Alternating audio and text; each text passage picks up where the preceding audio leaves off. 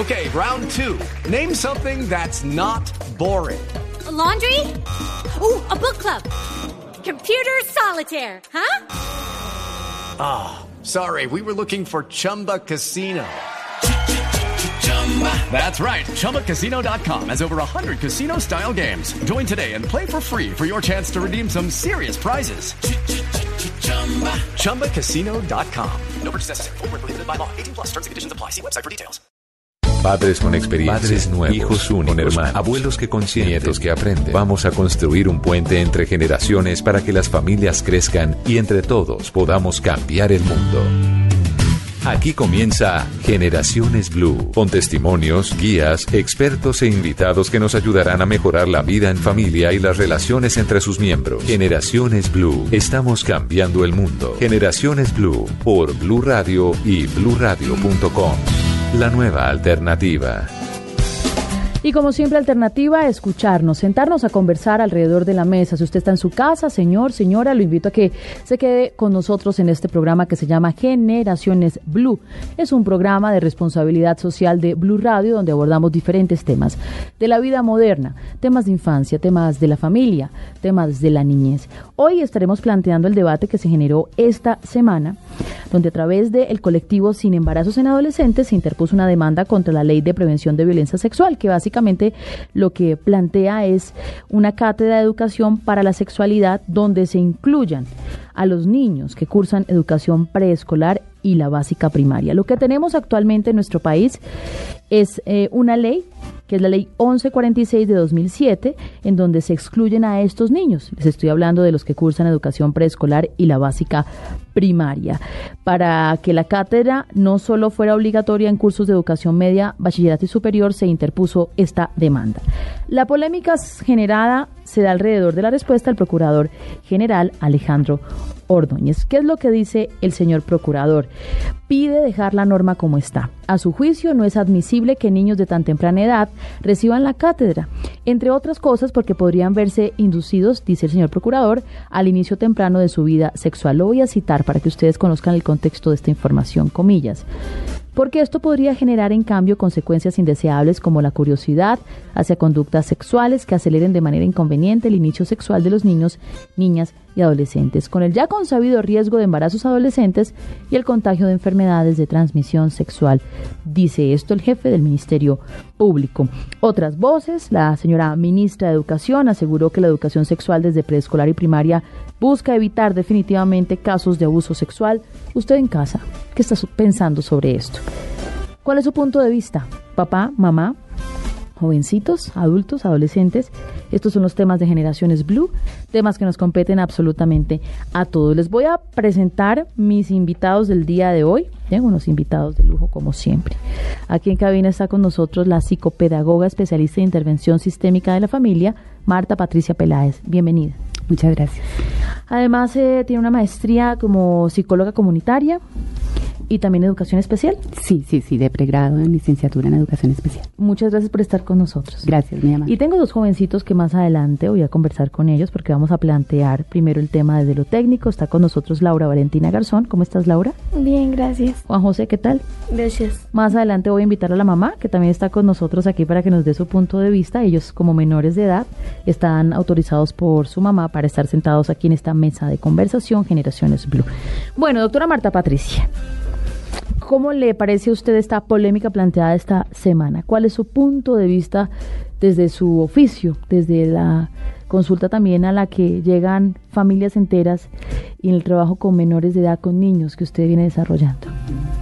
Pues desde el rol que ejerzo, yo soy educadora en la vida universitaria, pero también hago consulta como tal a familias que presentan diferentes situaciones, entre ellas hijos con discapacidad, y surge el tema de alguna manera cuando las familias empiezan a preocuparse de cómo acompañar o dirigir o orientar eh, unos valores, unos pautas, unos patrones que orienten mejor la sexualidad de sus hijos, ¿sí?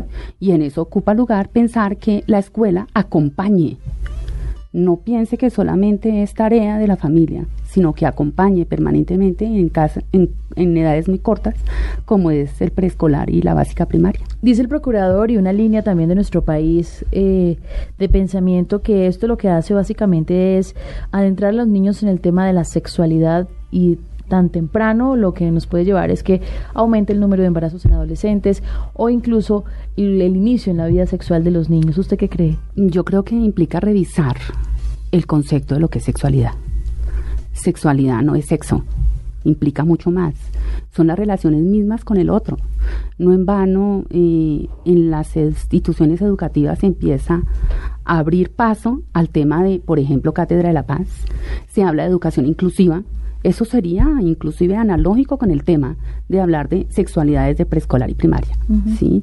Si estamos hablando de una educación inclusiva, pues obviamente que ocupa lugar hablar desde muy cortas edades el tema, con un lenguaje claro, con unas metodologías, unas didácticas armónicas que permitiera que el niño vaya comprendiendo desde su edad el lenguaje de lo que se va dando a medida de su desarrollo. Laura, eh, ¿usted ve sexualidad en su, en su colegio? Eh, pues hasta ahora lo estamos comenzando. ¿Cómo se llama la cátedra? Se llama Cátedra de la Paz y lo vemos al final de las clases. ¿Cátedra de la Paz? ¿Y qué tiene que ver con sexualidad, Laura? Pues ahí tratamos temas como cómo nos fue en el día, eh, si hubieron problemas con algunos profesores, compañeros, y al final eh, la psicóloga del colegio es la que nos da esa clase. ¿Les han enseñado, por ejemplo, sobre sus, las partes de su cuerpo? ¿Los han eh, contextualizado sobre los riesgos que tienen los niños en temas de abusos? Pues por el momento solo nos han dicho pues que hay diferencias entre los niños y las niñas y que pues eso no significa que pues los niños tengan que hacer algunas cosas con las niñas y cosas así. Y usted tiene va a cumplir 15 años, ¿no? Claro. Bueno, a ver, Juan José, usted si no ve esta cátedra de la paz. No, no, señora. ¿No le han dado clases de sexualidad? No. ¿Para usted qué es la sexualidad, Juan? Mm, sexualidad para mí es como amor entre dos personas y sexualidad es, o sea, por decirlo, como dice la palabra, es tener sexo con otra persona, pero obviamente cuando ellos dos están de acuerdo y ya saben que tienen una relación seria y los dos están de acuerdo para hacer eso y poder tener un bebé. Claro, Laura, ¿en su casa hablan de sexualidad abiertamente, Laurita? No. La mamá les, les cuenta, eh, les explica, por ejemplo, sobre los órganos reproductores, ¿no? Ah, pues eso sí. Sí, Sí, es que la mamá está con nosotros y se ríe y le da pena. Pues a muchos papás les da pena y lo que dicen exactamente los expertos es que desde la pena empiezan los tabúes y también empiezan los mitos sobre la sexualidad que no nos ayuda a enfrentar embarazos en adolescentes, abusos u otros problemas.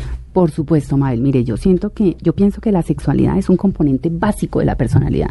Y si yo no tengo una clara información o unas orientaciones, unas guías que me fortalezcan la construcción de mi personalidad, pues se va a generar muy seguramente una cantidad de dificultades más adelante. En la adolescencia, en la adultez, y, y, en honor a la verdad hay que, hay que también darles la mano a los papás, porque nunca muchos padres fueron criados ni les enseñaron sobre el tema, no saben cómo abordarlo, qué palabras utilizar. Si sirve el mito, por ejemplo, de la, del frijolito que crece en la barriguita de la mamá, del angelito, de la cigüeña. ¿Sí? Vamos a hablar de eso en unos minutos. Voy a hacer una pausa. Estos Generaciones Blue, unos súper invitados. Doña Laura Valentina, don Juan José y la doctora Marta Patricia están con nosotros, otros invitados al regresar. Y ustedes, cómo no, en las redes sociales. Generaciones Blue, estamos cambiando el mundo.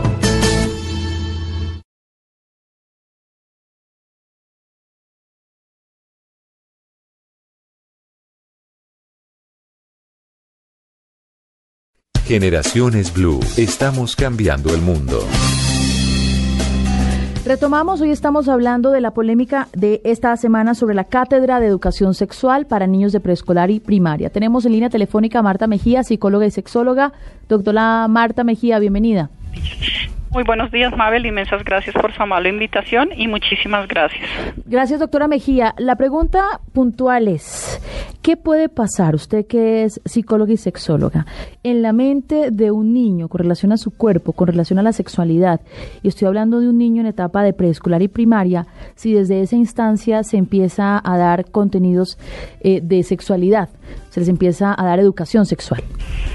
Bueno, Mabel, eh, primero que todo, se debe hacer claridad que la sexualidad es un deber y un derecho del ser humano y entre más nosotros la tratemos con absoluta naturalidad y espontaneidad, mejor crecemos más sanamente y sin ningún tipo de predisposición. Eh, de ahí que hay sus etapas y hay sus edades para, para hablar del tema. Es decir, fácilmente a un niño se le puede hablar desde los 3, 4 o 5 años de sexualidad, pero es si el niño pregunta. Si hace una pregunta puntual, para él hay una respuesta puntual. Es claro que hasta esa edad tiene memoria a corto plazo y el adulto no se puede soltar en prosa porque al niño no le interesa que se suelte en prosa en una respuesta. Pero si él tiene una inquietud, hay que resolvérsela. Generalmente esa edad es muy usual que pregunten si, si tiene una hermanita acerca de los genitales y darle una respuesta amorosa y muy corta. Luego, si no se le entrega una respuesta, allí es cuando empezamos eh, a hacer en los niños predisposición, temores hacia la sexualidad o si nos, no, nos, no le sabemos contestar apropiadamente o le contestamos con una contrapregunta como ¿y tú tan chiquito por qué estás preguntando de eso? No, nada, dale una respuesta puntual que el niño queda satisfecho, tranquilo y sobre todo siente que hay un canal de diálogo muy abierto para que cualquier inquietud en adelante se la plantee a la se la plantee pues a los padres. Sí, pero doctora Mejía, según le entiendo lo que usted plantea es que se debe hablar de sexualidad. En todo lo que esta palabra conlleva solo si el niño pregunta, antes no hasta cierta edad. Estoy hablando si el niño ah. pregunta de los 3, 4, 5, 6, 7 años. Hasta esa edad se le responde puntualmente lo que él pregunta, porque aún es muy infante, aún no está preparado para que le rompamos la inocencia de su corta edad eh, para hablarle como tal. Es frente a una pregunta hay una respuesta muy amorosa, muy corta y muy apropiada. Ya a partir de esa edad, llámese 9, 10, 11, es otro, se le da otro tratamiento al tema. Bueno, pero un niño a los 6 años que está en etapa preescolar, que ya está en el tema educativo, ¿se le debe hablar de sexualidad? No, claramente no. De hecho, la primera, la primer acercamiento de sexualidad eh, con inmenso amor y respeto no es precisamente el colegio, ni el jardín, ni cosa por el estilo. El primer acercamiento para el infante necesariamente tiene que ser por parte de los padres. De ahí que los padres, y mucho más hoy en día, deben capacitarse, deben documentarse, deben apoyarse para que empiecen a hacer el asomo. De, eh, si bien es una educación conjunta, pero un poco más grande, ya adolescentes, eh, entre el hogar y, el colegio. Pero se oye mucho que el colegio es el, nada, el colegio no es el responsable de la educación sexual, en, o por lo menos de empezar el acercamiento. Estos primeros acercamientos los deben hacer necesaria y obligatoriamente los padres, y juntos los dos, papá y mamá. Doctora Mejía, pero entonces usted está de acuerdo con lo que menciona el procurador, donde dice que nada de educación sexual en etapa preescolar y en etapa primaria. Pues fíjate que no, no tenía exactamente claridad de que el procurador lo, hubiera, lo hubiese dicho. En mi caso lo, lo entrego pues a través de mi, de mi experiencia y mi sustentación académica, pero considero que es lo más apropiado eh, por su corta edad.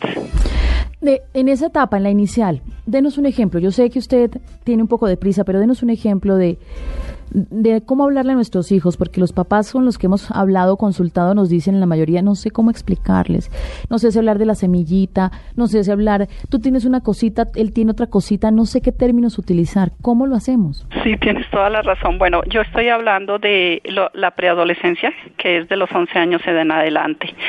En ese caso, eh, dado las circunstancias, cuando se reúnen papá y mamá con el, pues con el preadolescente o el preadolescente en este caso, los dos juntos primero previos se tienen que poner de acuerdo qué es lo que van a conversar y sobre todo que el, uno no le rebata al otro, sino al contrario, lo que dice papá, mamá lo reafirme o viceversa, para que el niño vea primero que todo que los dos se sienten cómodos y a gustos con el tema.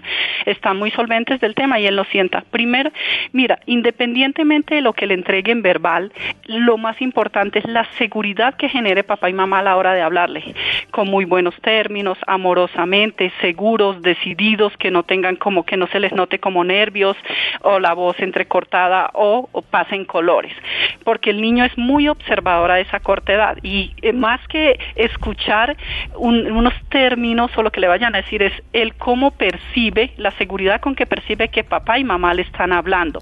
Eso es lo más, más, más importante. Luego son cosas muy puntuales. Su merced da un ejemplo muy, muy valioso, pero realmente en esta etapa eh, tenemos que hablar abierta y claramente, las cosas por su nombre. Eh, claramente se le dice, eh, esto de la semillita o de la cigüeña claramente no funciona en esta etapa. De ahí que tenemos que ser un poco más... Pero, por ejemplo, claro, doctora Mejía, un caso, una pregunta de las que los papás nos formularon. ¿Cómo le explico a mi hijo cuando me pregunta cómo llegan los bebés a la barriga o cómo venimos al mundo? Ok, muy claro. En ese caso se le entrega al preadolescente que papá y mamá se aman inmensamente, que los dos están juntos. No se tiene que ser tan gráfico de decir que hacen explícitamente, pero que se manifiestan amor, afecto, admiración y con base en, en esa cercanía de la entrega del amor, de la admiración, eh, da lugar o da paso a la, a la gestación del bebé. Si él hace preguntas, el, el papá y la mamá le abren las puertas. Y si él hace preguntas, se le contestan las respuestas puntuales. Digamos que mencionar una palabra directa como eh, tienen, hacen el amor, ah, sí, papá y mamá hacen el amor. Así, déjalo así, no le entregues nada gráfico a los 11, 12 o 13 años, a menos que lo pregunte como tal. Pero tampoco le entregues una analogía que hoy día no tiene ningún sentido, como ya lo que mencionamos anteriormente, semillita o, o la cigüeña Claro. o cosa por el estilo. En esta instancia estamos hablando ya de niños de 11, 12 y 13 años. Ya niños, digamos, ya no son tan niños, ya son adolescentes o jóvenes, ¿no? Jóvenes. Doctora Marta Mejía, este es su concepto. Muchísimas gracias. Seguimos aquí en esta mesa de conversación ahondando sobre este tema. Muy amable. Con todo gusto. Muchas gracias por la invitación, Magda. Gracias, doctora Mejía. Muy bien. Usted tiene otro concepto, doctora Marta Patricia Peláez. ¿Usted qué cree de todo lo que nos acaba de decir la doctora Mejía? Pues cuando la doctora Mejía expone que la responsabilidad es de la familia, sí, eso es cierto, pero debe apoyar la escuela. ¿Ok? Y la escuela empieza a apoyar desde corta edad. Con respecto a eh, el tema y el lenguaje, sí, por supuesto, el tema y el lenguaje ocupa lugar de acuerdo a la edad del niño, pero para eso los maestros también se han formado y hay toda una vigilancia al respecto de la construcción de EPI o currículos. O-. Correcto, para que sean ejes transversales Sí. en los contenidos temáticos Lo que de nos compete el día de hoy es educación sexual para niños de preescolar y primaria. Ella dice no se debe ahondar sobre eso. ¿Usted qué piensa? El niño pregunta, los medios de comunicación están, Mm. la cotidianidad, la relación con el otro. Si no surgen las preguntas, también ocupa lugar que nosotros hablemos sobre el tema. Hay un vacío que se Porque llena. el niño está lleno de inquietudes y los silencios se está dando cuenta de algo. Eso de, de si el niño pregunta, se le responde de manera puntual, casi seco. Mm, Yo pienso que depende de los ejemplos que uno coloque en el lenguaje.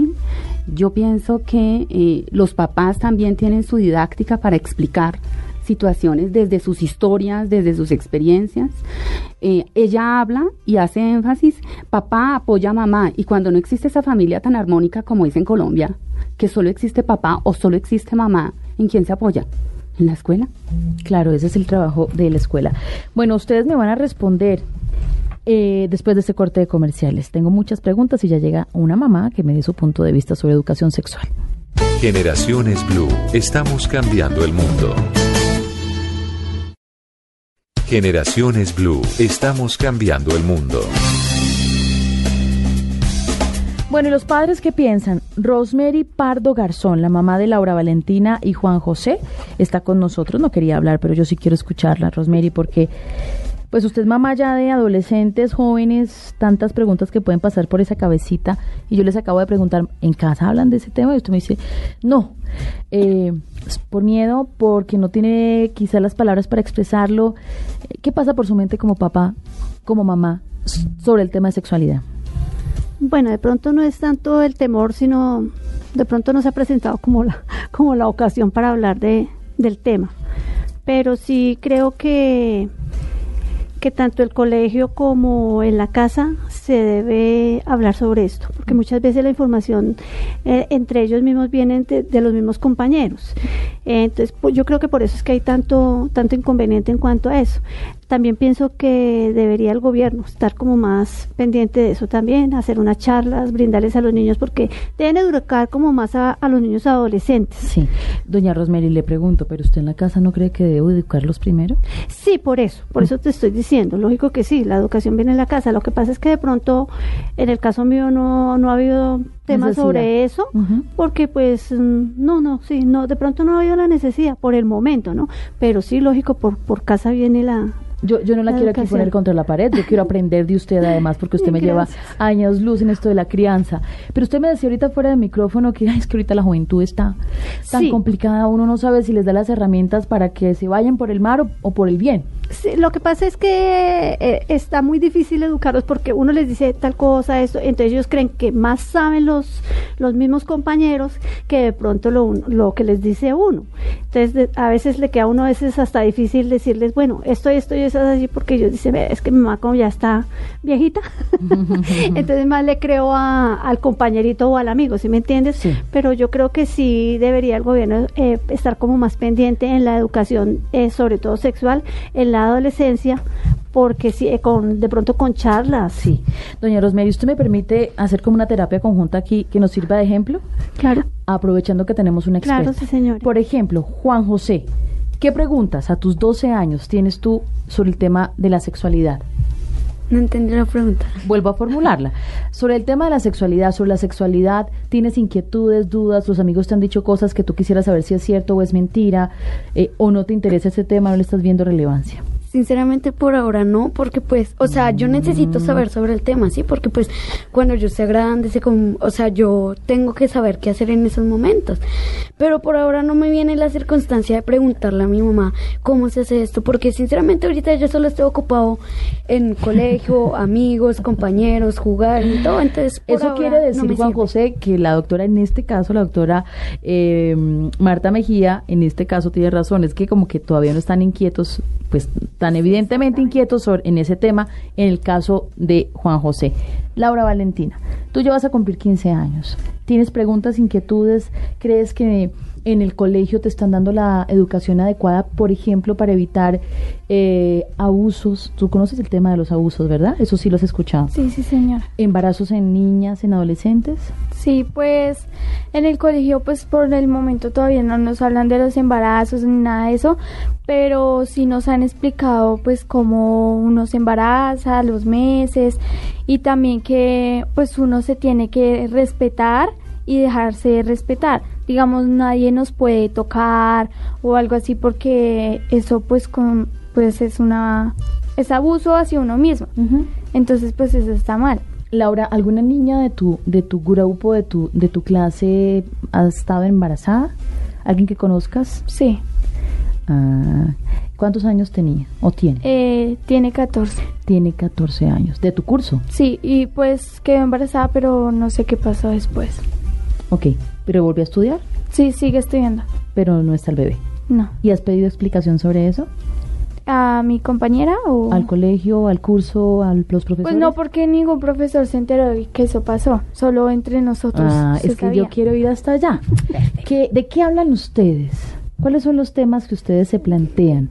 Yo sé, mamá, por favor no me la mire. que esta es la presión que sienten los niños cuando están abordando estos temas, que les da pena con los papás.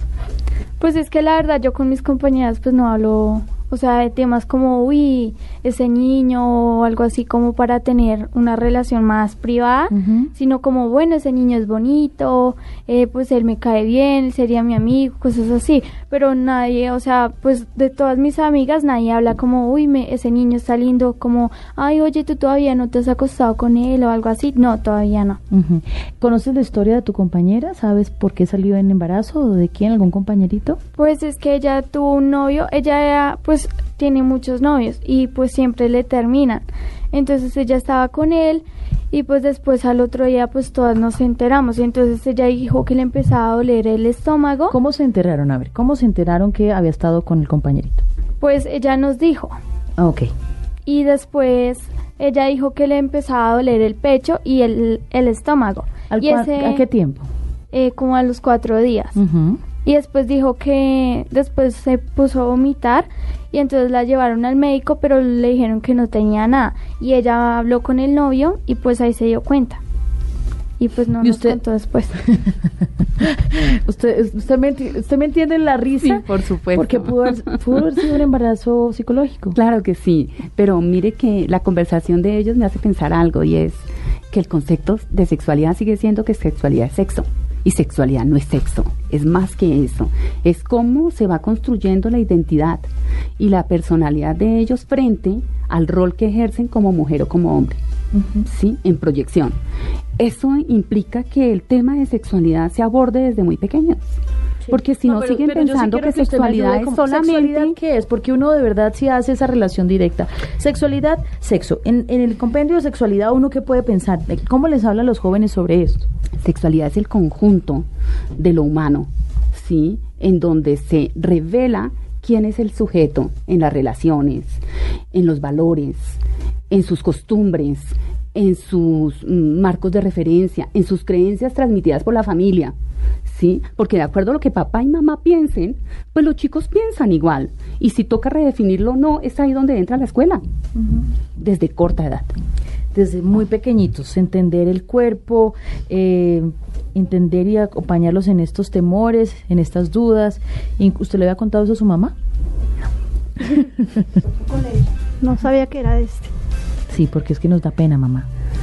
Y son temas... No, mira que yo no. ¿No tiene problema? No, yo no tengo problema. Yo soy más bien como, pues sí, regaño y molesto y digo cosas, pero en cuanto a eso no pensé que había sido del otro, un colegio donde ellos estudiaron en el Miguel de Cervantes. Bueno, pero eso está pasando. Sí, ya. Eso está pasando y esto Sí, tenemos que eh, tenemos que enfrentarlos Claro. todos, conversar sobre este tema. Voy a hacer una pausa y al regresar usted me va a decir sus miedos. ¿Me los quiere compartir? Claro, sí, señor.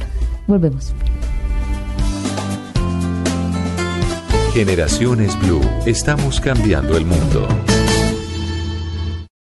Generaciones Blue. Estamos cambiando el mundo.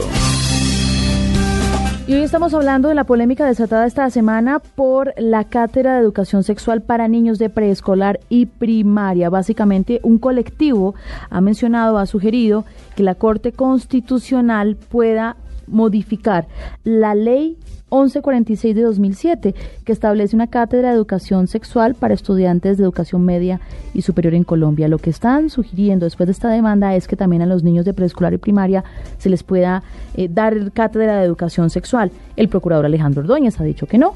El jefe del Ministerio Público le ha solicitado al alto tribunal que no acepte estas pretensiones de la demanda que busca que las instituciones educativas impartan estas clases a niños de preescolar y primaria. En la acción judicial se busca que aumente el espectro para dar dichas cátedras de educación sexual en los colegios. Muy bien, estamos hablando de ese tema.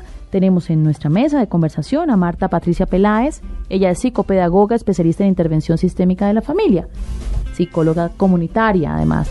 Y está Laura Valentina Garzón y Juan José Garzón. Laurita tiene 15 años ya casi. ¿Cuándo los cumple? El 17 de agosto. Ay, usted es Leo. Buen signo. Yo los cumplo el 18. Juan José tiene 13 años. Sí, señora. Son hermanos. Y está Rosemary Pardo Garzón, que es la mamá, que no quería hablar, pero ha nutrido muchísimo este programa. Bueno, doña Rosemary, ¿cuáles son sus miedos en este tema?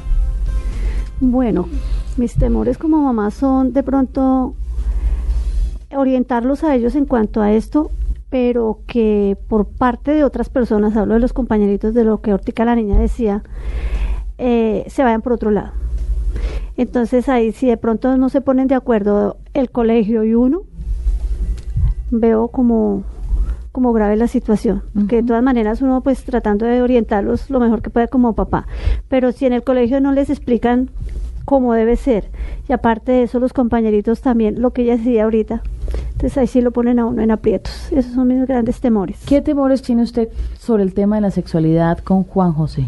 Pues por ahora ninguno, pero me intranquiliza de todas maneras la, la pasividad de él, cómo está llevando. eso. Sin embargo, yo a veces le pregunto algunas cositas y él lo sabe. Pero, pero no. No le preocupa nada. No, pues por el momento no. Está bien, estoy está en su edad, está sí, tranquilo. estoy como en la ¿Y jugada. Valentina sobre el tema de la sexualidad? Eh, tampoco, tampoco. Es una niña muy pausada y... Sí, pero por ejemplo, ¿cuáles son los temores de los papás? Con los niños son distintos que con las niñas. Sí, sí, de pronto pues eh, el embarazo, Mm, el embarazo, pero igual no tengo temores en cuanto a eso tampoco. no tiene temores. No. Bueno, doctora Marta Patricia, varios puntos y varios temas. Adelante, usted está escribiendo hace, hace rato allí eh, y le escucho. Yo escucho a la mamita sobre sus miedos y son muy válidos. Entender cómo mm, a veces la escuela no está preparada, pero también implica empezar a darle permiso a la escuela para que entren otros profesionales, que sea más abarcador la interdisciplinariedad, ¿sí? Porque se requiere y reconocer que no todos los docentes también manejan Sí, el pero tema de la también eso no es darle mucha responsabilidad a la escuela, no es mi responsabilidad. No, de nuevo, papá. la responsabilidad apoya a la familia, pero hay que reconocer que hay familias que no tienen las características idóneas para participar del tema. Entonces, en este momento yo estaría haciendo un valor agregado a aquellas familias que no cuentan con esas características. Y esas también se dan en estrato 6.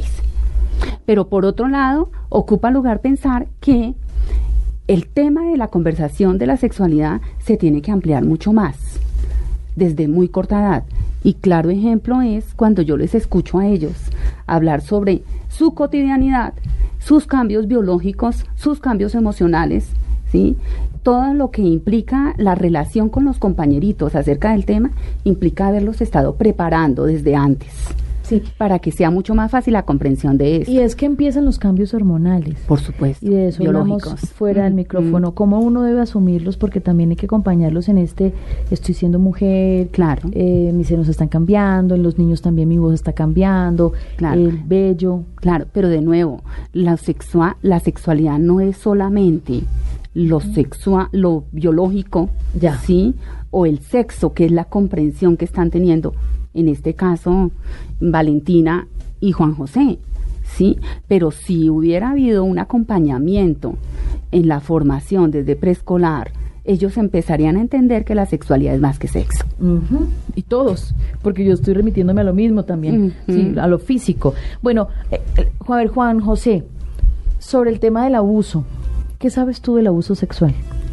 Mm, es un delito, eso es lo que sé, que eso se hace sin que, por ejemplo, a mí cualquier persona puede llegar y abusar de mí, sin, o sea, yo necesito saber, por ejemplo, voy a dar un ejemplo, desde primaria y desde pequeños, es cierto que nosotros podemos aprender sobre sexualidad eso, ¿por qué?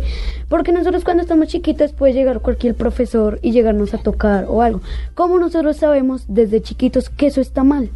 Entonces, ahí inflige lo de la ley que puso el procurador, que es lo de que desde pequeños no tenemos que aprender, pero si no aprendemos, ¿cómo sabemos que eso está mal? Ah, o sea que tú estás de acuerdo con, con el colectivo que ha dicho que desde preescolar hay que enseñarles a los niños el tema de educación sexual. Como cualquier tema, hay parte buena y parte mala. Nunca vamos a estar de acuerdo todos sobre un mismo tema. Por una parte sí, por lo de saber qué está mal y qué está bien, y por otra parte no, porque estamos muy chiquitos para saber sobre este tema. O sea, nosotros tenemos que vivir nuestra infancia, jugar y todo eso. Ay, qué delicia escuchar a Juan José. Laura, sobre abuso sexual, ¿qué sabes, Laurita? Eh, pues es cuando una persona le hace daño a otra, eh, pues tocándolo o cosas así. Eh, ¿Conoces algún caso? Mm, no, ¿Has escuchado algún tema de esos? pues veo videos, ¿Cómo los ves? eh, pues veo La Rosa de Guadalupe o cosas así. Eso es una novela. No, pues sí, Son en las series. que pues demuestran cosas así para que uno aprenda mejor. Ah, ¿y qué piensas de eso? ¿Qué piensas de lo que ves en la televisión, por ejemplo? Pues la verdad eso me ayuda pues a darme cuenta de algunas cosas y pues a ver que están mal. Pero digamos a mí no me parece que a los niños tan chiquiticos les enseñen eso, porque yo tengo una sobrina y tiene tres años. Y digamos, ella ya está pues en preescolar y digamos enseñarle a ella pues estaría como mal. Digamos, nosotros le enseñamos que las niñas y los niños pues son diferentes y las niñas tienen unas partes diferentes a los niños y que uno se tiene que dejar bien y si alguien le hace daño a la otra persona, pues no lo tiene, no se tiene que dejar. Cuando dices nosotros, ¿quiénes son? Pues nosotros le enseñamos eso a ella. ¿Quiénes nosotros? Eh, pues mi hermano, la mamá, eh, pues mi mamá, todos, todos en la casa le enseñamos eso. Doctora Marta. Y Valentina dice tres años, preescolar. Sí, la mm, propuesta de todo lo que es educación inicial implica que no se conciba conocimientos en corta edad, pero se entren a participar a partir de los seis años, que es preescolar. Antes no es preescolar, antes es el jardín infantil que acompaña para que el niño direccione juegos, habilidades, otro tipo de cosas. Pero obvio, ahí empieza a haber acercamientos, ¿no? Bueno, pues ese es el debate. Voy a hacer la última pausa. Al regresar las conclusiones, queremos plantear este tema, que ustedes en casa se pregunten como padres de familia, como cuidadores, como jóvenes. Si nos escuchan los más pequeños en casa, también que les digan a sus papás qué piensan sobre ese tema. Papás, ustedes se han puesto a preguntarles sobre los temas del día a día a sus hijos. Hagan el ejercicio. Generaciones Blue. Generaciones Blue. Estamos cambiando el mundo. Generaciones Blue. Estamos cambiando el mundo. Parte final de nuestro programa el día de hoy. Quiero escucharlos a ustedes para que cierren este programa. ¿Cuáles son las conclusiones? ¿Qué les decimos a los oyentes? A ver, doña Rosemary. Bueno, yo a los papás. Ah, estoy de acuerdo, eh, como dice aquí la psicóloga, a partir de del preescolar. Eh, irles explicando a los niños para que cuando lleguen ya más o menos a la adolescencia sepan manejar esta situación. ¿Usted está de acuerdo? Sí, estoy de acuerdo. el procurador dice que esto los mete más rápido en el tema de la sexualidad. No, es que el procurador es terrible. procurador, bueno. procurador no es mamá. Doctora Marta Patricia. No, usted me cierra el programa. A ver, Laura Valentina, mi Laura Valentina, ¿tú qué crees de este tema? Eh, pues la verdad sí me parece que lo deberían hacer, pero no a niños tan pequeñitos. Si ellos tienen una duda, pues sería mejor que primero se las expliquen los papás y si no siguen entendiendo, así ya que se los explica algún profesor o algo así. Porque que un niño le pregunte al profesor sería como ya, o sea, él comenzando preguntándole a alguien que no sea la familia, pues comenzaría mal porque no tendría confianza para ya después hacerle esas preguntas pues a sus papás. Claro. ¿Tu sobrina cuántos años tiene? Tres. ¿Y tú qué le enseñas? Yo le enseño que las niñas son diferentes a los ah. niños. ¿Y eso es educación sexual? ¿Tú qué crees? Pues en parte sí porque le enseño que las niñas son diferentes y pues que las niñas tienen cosas que los niños no pueden tocar. Pero ¿crees tú que eso es una responsabilidad de ustedes como familia o que en el colegio, en el jardín también deberían enseñarles sobre pues, eso? Pues yo diría que pues por, por los dos lados sería bueno que se lo enseñen a pues a los niños.